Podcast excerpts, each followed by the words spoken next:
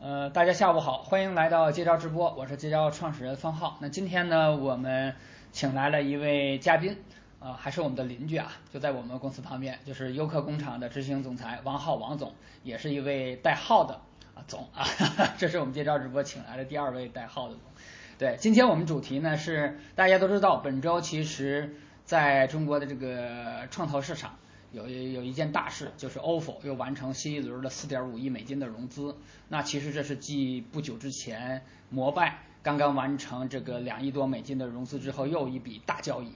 那关于共享单车，对吧？关于共享经济，其实大家我觉得最近也是在风口浪尖上关心的很多，所以说今天我们就请来了呃王浩王总，他其实因为优客工厂本身也是共享经济在中国的一个一个非常呃典型的代表。他们现在也是独角兽级别。那同时，王浩王总呢也呃对共享经济的呃观察实践也是有很多的这个这个想法。所以今天我们就哎非常有幸请来了王浩王总。要不王总你先介自我介绍一下吧？对行吧啊，这个嗯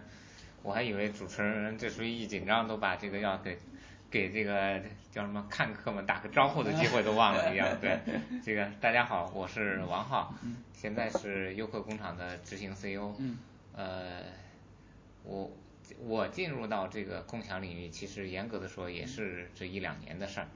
呃，前面也是在相对传统的行业里，比如说房地产啊，比如说纺织业里去做一些这个工作，然后从加入到优客工厂之后，才开始对这个叫分享经济也好，或者是共享经济也好，我们后面去探讨它，进行了一些研究，因为。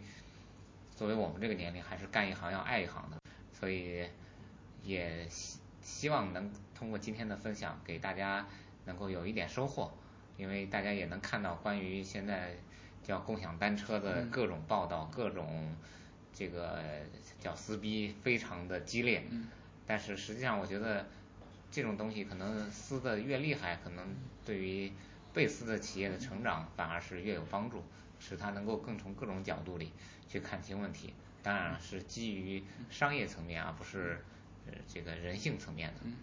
嗯，其实互联网公司的撕逼，特别是商商业层面的撕逼，倒挺好玩的。我觉得对消费者还是挺实惠的，对吧？对我看这两天，我昨天又下了一个一个一个 A P P，也是一个单车的 A P P，我就发现说什么。充一百得二百一，好像是，嗯就是最近就是因为融钱了嘛，几家又开始疯狂补贴，又让人依稀看到当年这个滴滴快滴的时的那种那种那种场景了。呃，王总，你你你骑过吗？这个单车？呃，这个严格的说，啊我是把每一个的单车都拍了照，但我没骑。啊、呃为什么拍照呢？呃，因为我觉得这个嗯是这个迅速扩展的一个跟共享相关的经济领域，是我必须要去研究去看的。嗯之间其实它都已经完成了至少两次的小迭代，嗯就是大家可以很多可能很多城市。上来就见到的是已经是成型的产品了，啊就是迭代完的第二代的产品了。啊其实摩拜最早出来的这个自行车不是这样的，而是后面通过它做了工艺的改进，去做了很大的调整，包括 OFO 也是一样的。但是现在有个很大的趋势，你会看到它们两个除了颜色不一样以外，会有越来越多的方向性的趋同。嗯这里可以举个简单的例子啊，这个其实摩拜出来的时候，当时出来的时候，严格的说就是传统的自行车加一个定位系统加一个解锁系统，嗯，对吧？它就满足了基本的功能。F 呃 FOF 也是这样来的，但是你会发现随着它投入使用，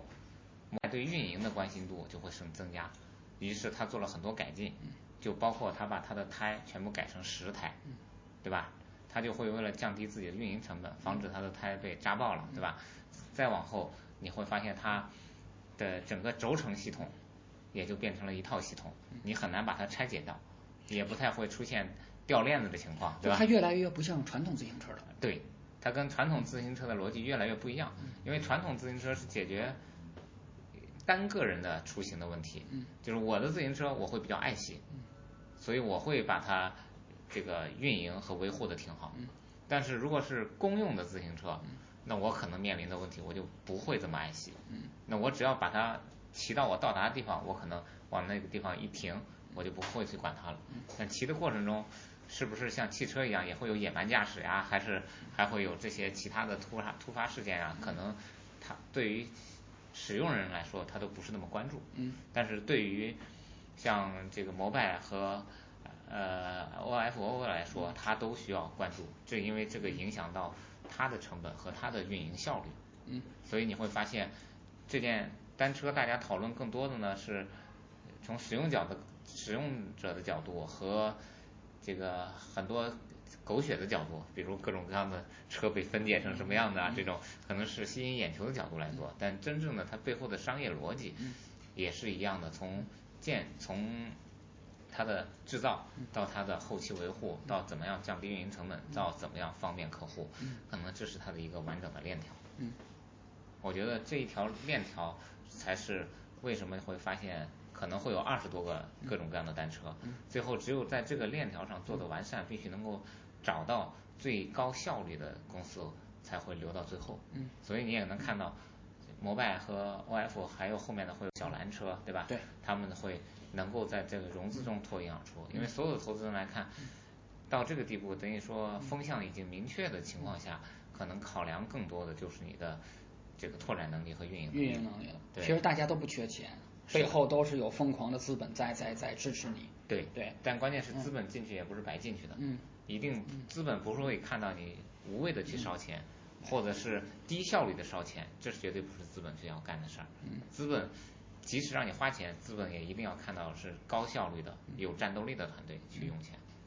对，就是刚才咱们也提到，其实除了小黄车和小红车、嗯摩拜、欧服之外，那刚才还还有一一个小蓝小车蓝，车最近对也非常也受非其常形多。对就你觉得就是这个这个战场，嗯，现在是大局已定了，就是说，比如说是黄车跟红车在对决，或者或者还有没有其他新的进入者的机会，后来者的机会？呃，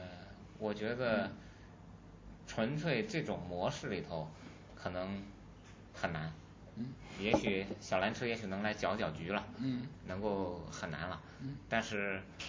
我觉得在自自行车行业里头，未来可能还会再有细分的行业。嗯，其实就像滴滴的逻辑是一样的，为什么会神州杀出来，对吧？嗯，可能也还会当一个行业，其实说单车行业等于说是被重构的一个，嗯，在小小乘车和小黄车出来对 PK 之前，大家对自行车是没有这么关注的。就是有的时候就是这样，一个风口可能之前有无数的人就其实在那铺垫，没错，在那造风口，嗯那可能最后赶上风口的可能是另完全不一样的一种事物或者一种模式。对这个时势造英雄嘛。嗯对对对对，你首先是要有英雄，最重要的也是个实事嘛对。其实他们能出来最大的一个根本点，其实是这两家公司能够对传统制造业有结合点。其实并嗯他们不完全是一个互联网的公司，其实严格的说，其实就跟小米一样，小米走到现在，其实面临最大问题是供应链体系的问题。嗯，我相信摩拜这小红车跟小蓝车、呃小黄车能跑出来，嗯能够比其他家跑得快，也一定是在产业链上比别人强，嗯，对吧？所以你会看这个摩拜会跟传统的企业合作，嗯然后小黄车也会跟传统企业合作，合作的目的它一定是把传统企业里那些沉淀的要要去还没有去掉的嗯那个生产力，直接转化为它的产品。嗯，盘活了传统的一些个资源，对吧？呃传统经济的一对些个资源，我我其是实叫就是产能过剩的那部分产能，嗯通过他们供给侧改革嘛，对这对叫对， 其实是算是我嗯也算是消费升级嘛。我今天看了一个对那个摩摩拜的那个创始人，那就叫那那个啊胡伟伟啊那女孩儿的一个一个宣传视频对，就里面媒体提到她给那个克强总理做做报告，嗯就提到说了一句话，然后说完这句话，我看李克强总理就在那儿特别高兴，说什么话就是说胡伟说我们去一个传统的自行车厂商给他下订单之后。那个厂家都不敢相信，对说你这订单量真这么多吗？是的我们从我们已经好久没有接过这么大订单了。然是的后李克强总理听了之后，就在那儿特别鼓掌，就特别高兴。但是这后面会面 临的还有一个更大的问题，嗯就是这一波迅速的收割，或者说嗯给传统制造业的韭菜割完了，嗯它下一波的订单还会有多久？嗯现在它是在面临的扩展期，嗯对吧？可能一年能下一百万辆自行车，但嗯可能还更多，两百万辆。嗯但是可能未来两到三年，这个自行车，你百传分之统的那九十些的自行车对厂就要关掉了。你传统那些自行车已经没有用处了，呃不对不吧是传统嗯，即使是他们下单的这些厂家，嗯，也远远超它的产能，也远远超过它未来会慢慢因为足够损耗啊补嗯给的自行车数量。嗯，所以其实对于传统制造商企业来嗯说，传统自行车企业来说，这是典型的饮鸩止渴。嗯嗯，就是我可能今年是一百万辆嗯，可能明年到后年都只有一万辆。对，而且它以前传统那些个就是我们常规的自行对车，对可能也不会再大规模的生产了，因为大家也没有了，那种肯对定会被要淘汰因为的。大家都是在骑这种自行车对了，对，再换句话说，我觉得这种更新是必然的。嗯，即使你现在你会发现，即使你自己家有一辆自行车，即使你不去刷卡消费嗯，你也愿意拥有一些现在这样的自行车，嗯，你会很省事儿，对对吧？嗯只不过就是你会特定自己的一个码去开这个锁而已。嗯对，我在哪儿都能骑到，对啊吧？你要自己对啊自行车，你说对我坐上地铁，我不可能还啊，对带上地铁，对，这是另外一回事儿，嗯这就是它在位置上的取向嘛。就所有的，很多人说这个是解决了这种共享单车是解决了这个最后一公里或两公里的问题。嗯，其实我觉得解决这个问题是是主要的嘛，但是最重要的一个是解决了所有人后顾之忧的问题。嗯，就是你可以把车骑完了之后，放在相对比较靠谱一点的地方，就可以不用管它了。那你觉得接下来他们还有哪些政策风险？呃，其实其实这个最大的优势也其实就是最大的短板嘛。嗯对于它这种模式来说，其实最大的问题就在于还是一个停放的问题。嗯，其实这种车没有特殊，其实它真正打动所有顾客或者我聊过这么多期车的人，感觉就是我可以随处停放。嗯，但是正是这个随处停放，肯定会带来对这个城市啊市容管理的这个难度。有时候看一些个保安什么，直对接就扔一边儿去了。对，但是我是觉得这个可能会不一定所有的问题都是通过行政方法来解决，或者公司层面来解决。你包括看这个小乘车、就小红车、小黄车，包括小蓝车，嗯都会组织自己的志愿者，或者都会在自己的这个公众号嗯里去提倡大家做文明骑行啊，这些合理摆放呀、包括他们都做打怪英雄啊，对吧？蓝车英雄啊等等都会提出来。其实他们也认识到这个问题了，但是只不过我觉得这个需要还需要一段的周期。最大的周期是什么？大家当你习惯这件事儿的时候，共享的代价最好的好处就是什么？你与别与别人方便，就是与己方便，嗯，呃，其实我觉得很多人现在对共享和分享，对吧？对，还是有有有有有有有误区的，就是或者说呢，就是或者容易混淆，其实两者之间还是不太一样的。呃，对，其实就是什么呢？我们原来也在自己的内部讨论过这个事儿，因为最早这个“共享经济”这个词儿是上到两会是去年的事儿，嗯，啊，一六年第一次上到两会上，然后克强总理说过这个词儿，嗯、我们也对这个做过分析，因为其实为什么后来去叫共享，我们给它的定义是，它不仅仅是能够随处可用，你想拿的想用的时候有东西在，嗯另外呢还有当你不用的时候，把它可以提供出来，嗯，所以共享是两个字，第一个是供，供也许不是这个共同的供，而是嗯供应的供，嗯享是你去用，供是你提供，嗯所以这个我们觉得才是一个完整的链。其实严格的说，我们就开个玩笑说嘛，就是，嗯，包括游客工厂，包括这些所有的单车，嗯都是一个分享，